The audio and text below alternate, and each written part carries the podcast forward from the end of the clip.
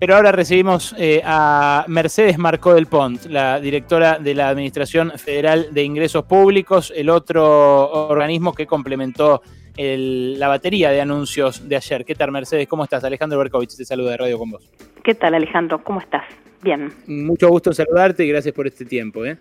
Un gusto, como siempre.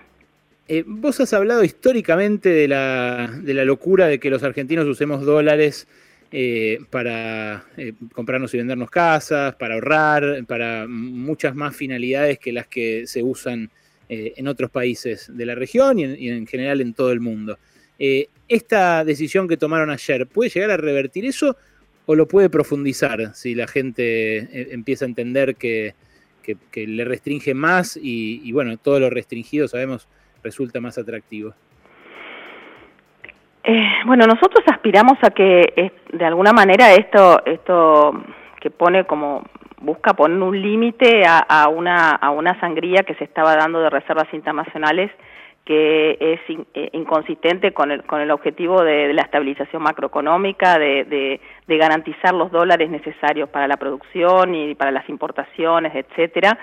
Eh, y lo que se aspira es que esto produzca una reducción de, la demanda de dólares como activo financiero, ya sea por, por las compras directas eh, que impactan sobre el Banco Central o indirectas con las otras formas de ilusión de la normativa cambiaria que tienen determinados actores para hacer operaciones a través de títulos. Eh, la verdad que bien decís que este es un tema que a mí me devela de hace tiempo porque eh, yo escucho mucho que se dice esto es un paliativo, esto es transitorio, esto no resuelve los problemas de fondo, y es cierto, los problemas de fondo de la Argentina tienen que ver con este, esta cuestión más estructural de que somos un país que eh, vende productos primarios, que hay que transformar la estructura productiva, que hay que industrializar, que hay que incorporar valor a nuestras exportaciones.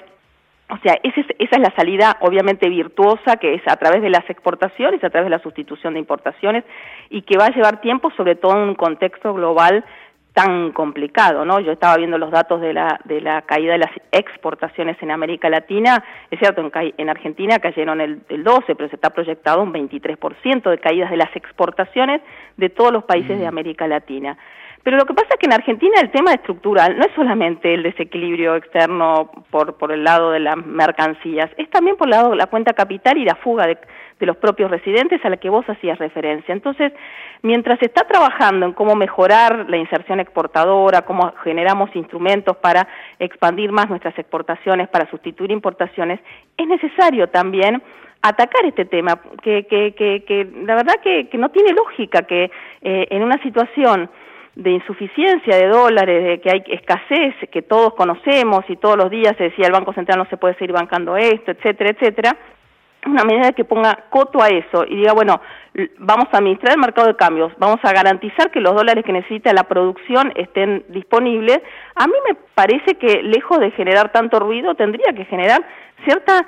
más tranquilidad, porque sabemos que lo que ocurre en el mercado de cambios es fundamental para garantizar estabilidad en la economía argentina. Ahora, ¿cómo se ataca, así como estamos diciendo por el lado de las exportaciones, la sustitución, el tema más estructural que vos hacías referencia de que se, usa como un activo financiero? Hay que trabajar sobre eso y por eso eh, hay que garantizar estabilidad, sí, sin estabilidad es muy difícil pensar que se vuelcan los, los ahorristas a, a, nuestra propia moneda, pero también instrumentos, y creo que eso se ha venido trabajando, y también el Banco Central ha venido trabajando, creando, por ejemplo, poniéndole un límite un piso a la tasa de interés que se remuneran los depósitos, le diciéndole a los bancos menos del 30 no pueden pagar. Eh, ahora la, eh, estos, estos eh, depósitos Link, que de alguna manera es, bueno, si vos querés garantizar que acompañen el dólar, lo puedes hacer a través de estos plazos fijos ajustables. Me parece que esto de promover instrumentos de ahorro en nuestra propia moneda es fundamental y es lo que hay que seguir eh, profundizando hacia adelante, ¿no? Que a la ahorrita se le ofrezca algo donde no, no, no, pierdan plata, ¿no? En nuestra propia moneda. Este es un reclamo que nos hacen un montón de, oyentes que, bueno, vos te imaginarás, no son los oyentes de,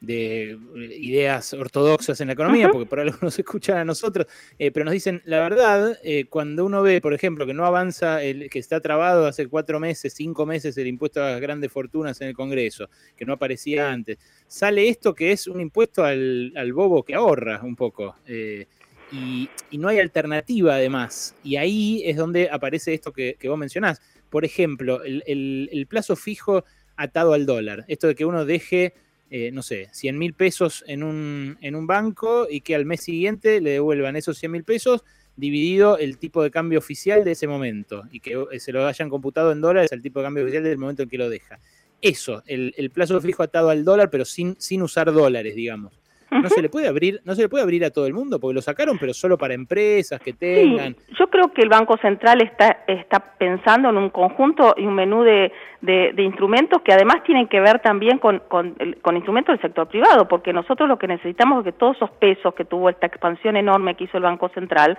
no estén en depósitos, muchos están en depósitos a, plazo fijo, pero muchos están en depósitos lo que se llama a la vista, ¿no? En caja de ahorro, en cuenta corrientes, y bueno, que eso se transforme virtuosamente en financiamiento para la producción, o sea que todo lo que sean otros instrumentos como obligaciones negociables en, eh, eh, en pesos para financiar determinados proyectos productivos o para financiar pymes, me parece que, eh, que se está trabajando y nosotros también estamos mirando desde la parte más, más de lo que hace a la, a la cuestión impositiva, cómo se promueven todo este tipo de instrumentos que sean algunos más sencillos,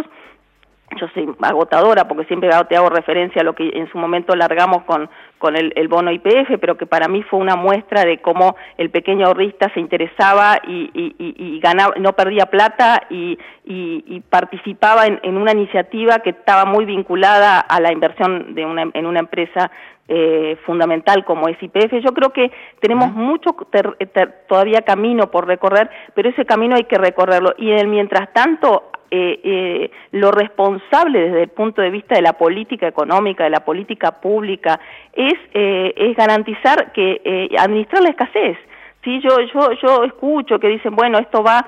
eh, las cosas más alocadas, ¿no? Como que, que, esto va a generar un aumento de precios, que esto es una devaluación encubierta. A ver, no, todas las operaciones de comercio exterior, esto no tendría por qué de ninguna manera repercutir en precios, porque todos los, los, los productos que se importan, eh, y que se exportan están asociados al, al dólar del eh, mayorista, al del 75 pesos, ¿no? Eh, este, estos, estos, esta carga impositiva o esta percepción que se incorporó a partir de, que se incorpora a partir de mañana del 35%, es para encarecer, ¿sí? Es para encarecer el dólar, el dólar ahorro o los gastos de, suntuarios, digamos, en el exterior por parte de los, de los, de los particulares, porque convengamos que las empresas no pueden comprar eh, dólares para, ahorro, ¿no?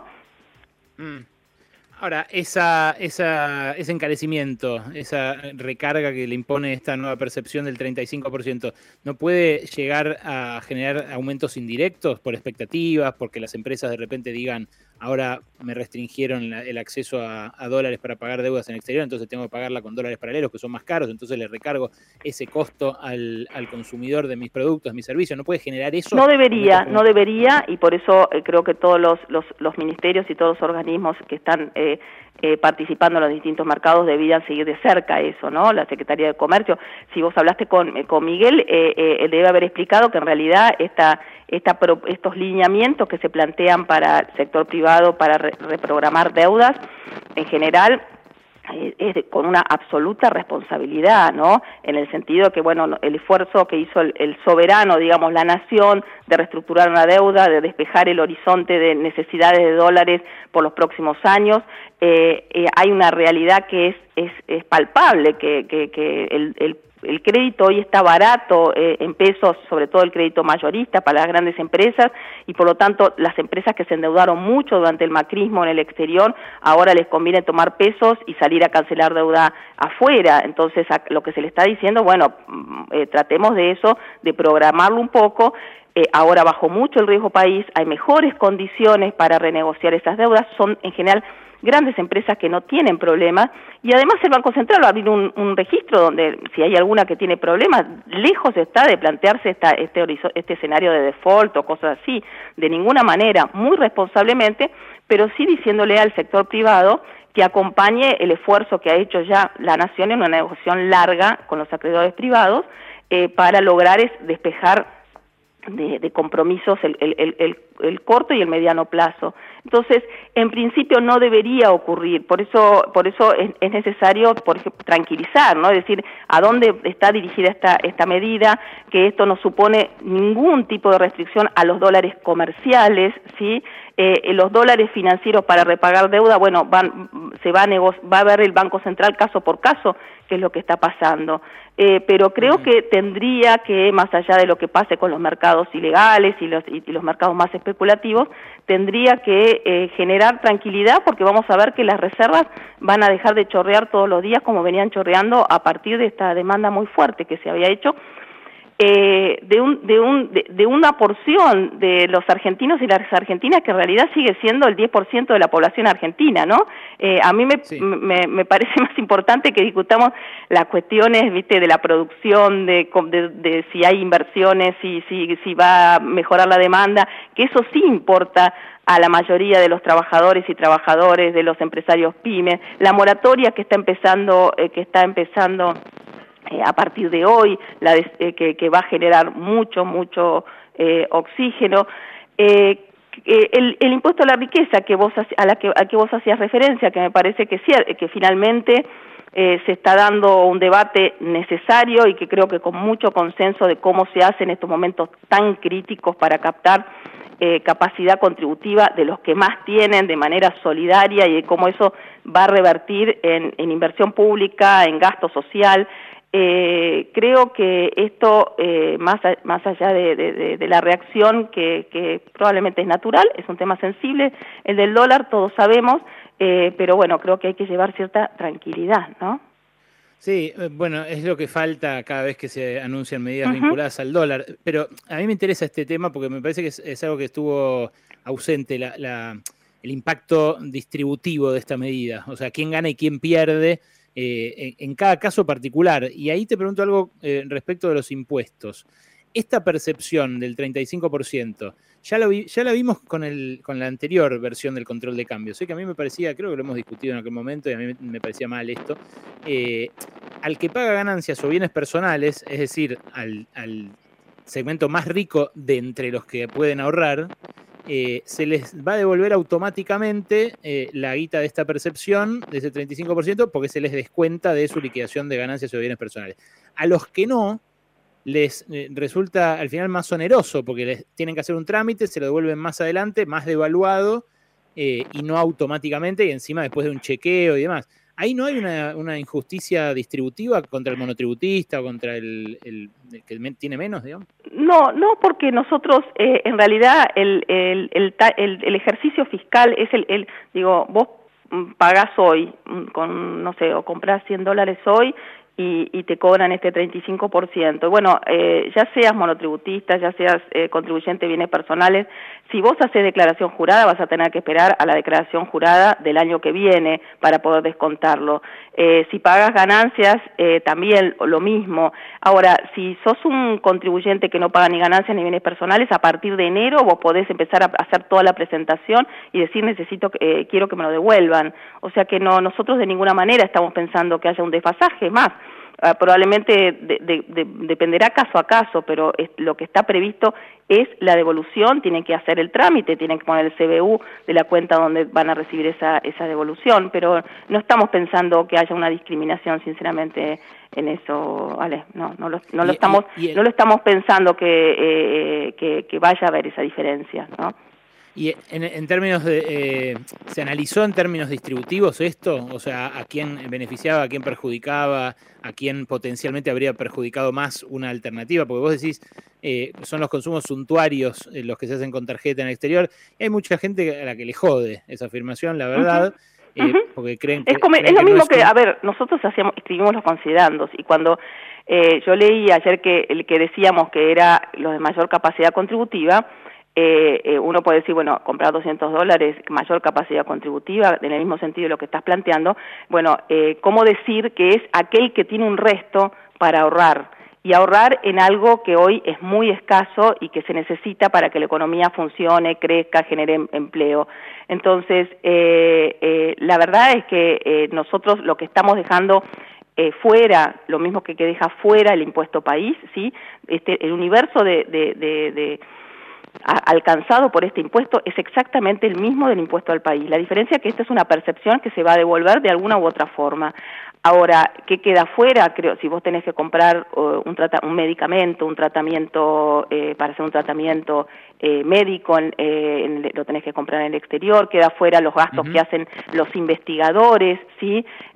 para, para, porque tienen que comprar algún tipo de insumo puntual para, para hacer, llevar a cabo su investigación.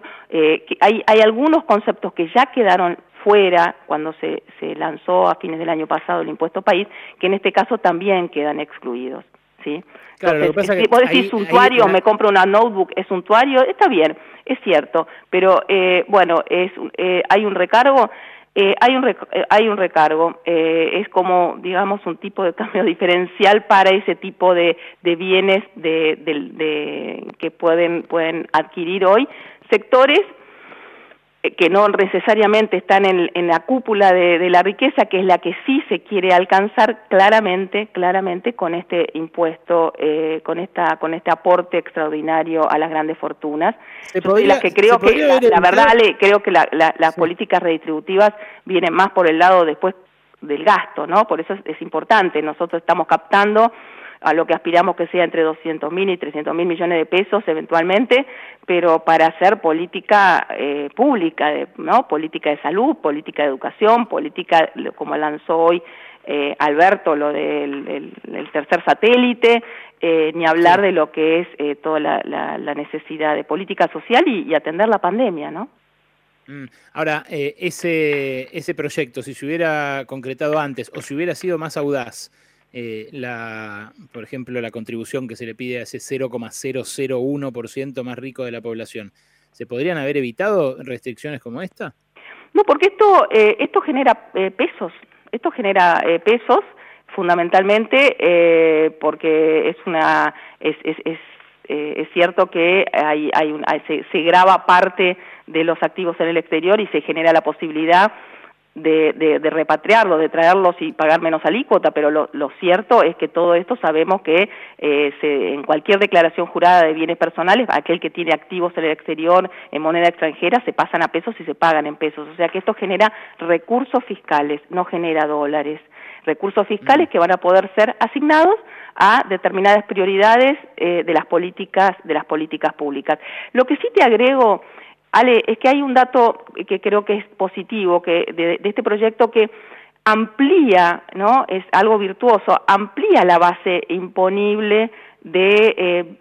en relación a lo que es bienes personales, porque se están incorporando, se están incorporando algunos activos que, que no estaban, no están hoy por hoy en lo que es la ley de bienes personales, por ejemplo, todo lo que tiene que ver con los trusts, los fideicomisos, eh, las fundaciones, las participaciones societarias, quiero decir, eh, amplía de manera muy progresiva, muy progresiva el universo de, activos que son, van a estar alcanzados por por este por este aporte no y eso creo que es es es, es un es una buena es un es un buen aporte que tiene este este este proyecto además de lo que va a significar de mangos no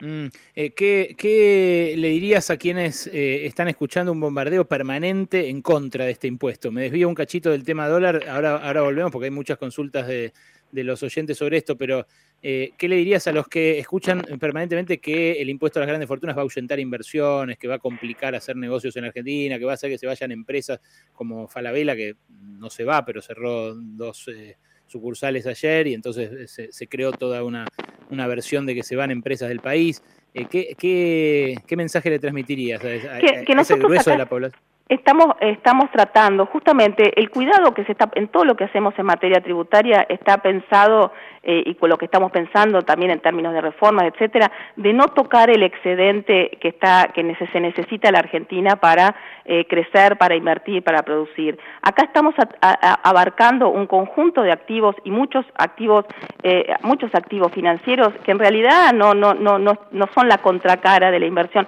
Es discutible, podríamos dedicarle mucho tiempo cuánto de, de, aumento de impuestos genera, o de baja de impuestos, dicho de otra manera, Macri lo hizo, Macri bajó a la mitad la,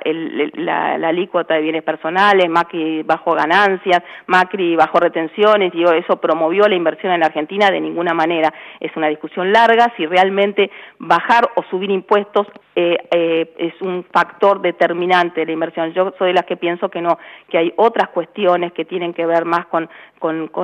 la competitividad sistémica, que tiene que ver con la rentabilidad de los proyectos, que tiene que ver con la existencia de mercado, que tiene que ver con, con el desarrollo de infraestructura, con una cantidad de cosas que, que promueven la inversión y no estar grabando una partecita, una partecita del vértice de la, de la, de la acumulación de riqueza. Esto es algo que se está discutiendo a nivel global, esto es casi recomendaciones que están dando muchos, muchos, hasta los ricos del mundo están diciendo tenemos que aportar a esta crisis inédita, ¿no? Mm, bien, y la última sobre el dólar, sí, a mí me llama la atención eso, que haya mucha gente que no es de esos ricos del mundo, que igual dice, no, no les cobren. Eh, no, no deja de llamarme la atención, pero bueno. sí, sí, llama, eh, a ver, esto no, esto no va a descapitalizar a nadie, por decirlo así, no, es, es eh, el, el, el creo que, eh, no sé, el otro día vos hacías la, sumatoria de todos los bienes que tenías que tener para empezar a pagar el, el impuesto eh, y creo que eso es lo que hay, que no ninguna pyme, ningún profesional, ningún monotributista, ningún, ninguna gran empresa siquiera eh, va a tener que, va se, se ve, 12.000 es, es, cuando uno ve las declaraciones juradas del 2019 probablemente sea menos, bastante menos que 12.000 personas de más de 44 millones de argentinos y argentinas, ¿no? Mm, bien, eh, y finalmente sobre el dólar de vuelta, ¿la FIP va a establecer algún mecanismo de validación como había entre no, 2011? No, no, no, no, no. Ah, acá no hay nada de acá no, no hay ningún registro o régimen de capacidad eh, fiscal o capacidad contributiva como hubo eh, en su momento. Lo único que va, va, a existir es esta percepción del 35% a cuenta de devolución o desgrabación, deducción de, la, de las declaraciones juradas. Bien, Mercedes, gracias por este rato. ¿eh? Gracias a vos, te mando un abrazo. Mercedes Marcó del Pont, la, directora general de la AFIP, eh, acá cerrando un Pasaron Cosas, donde, bueno, hablamos de verdad con los protagonistas. ¿eh? Quédate, que todavía nos queda un rato.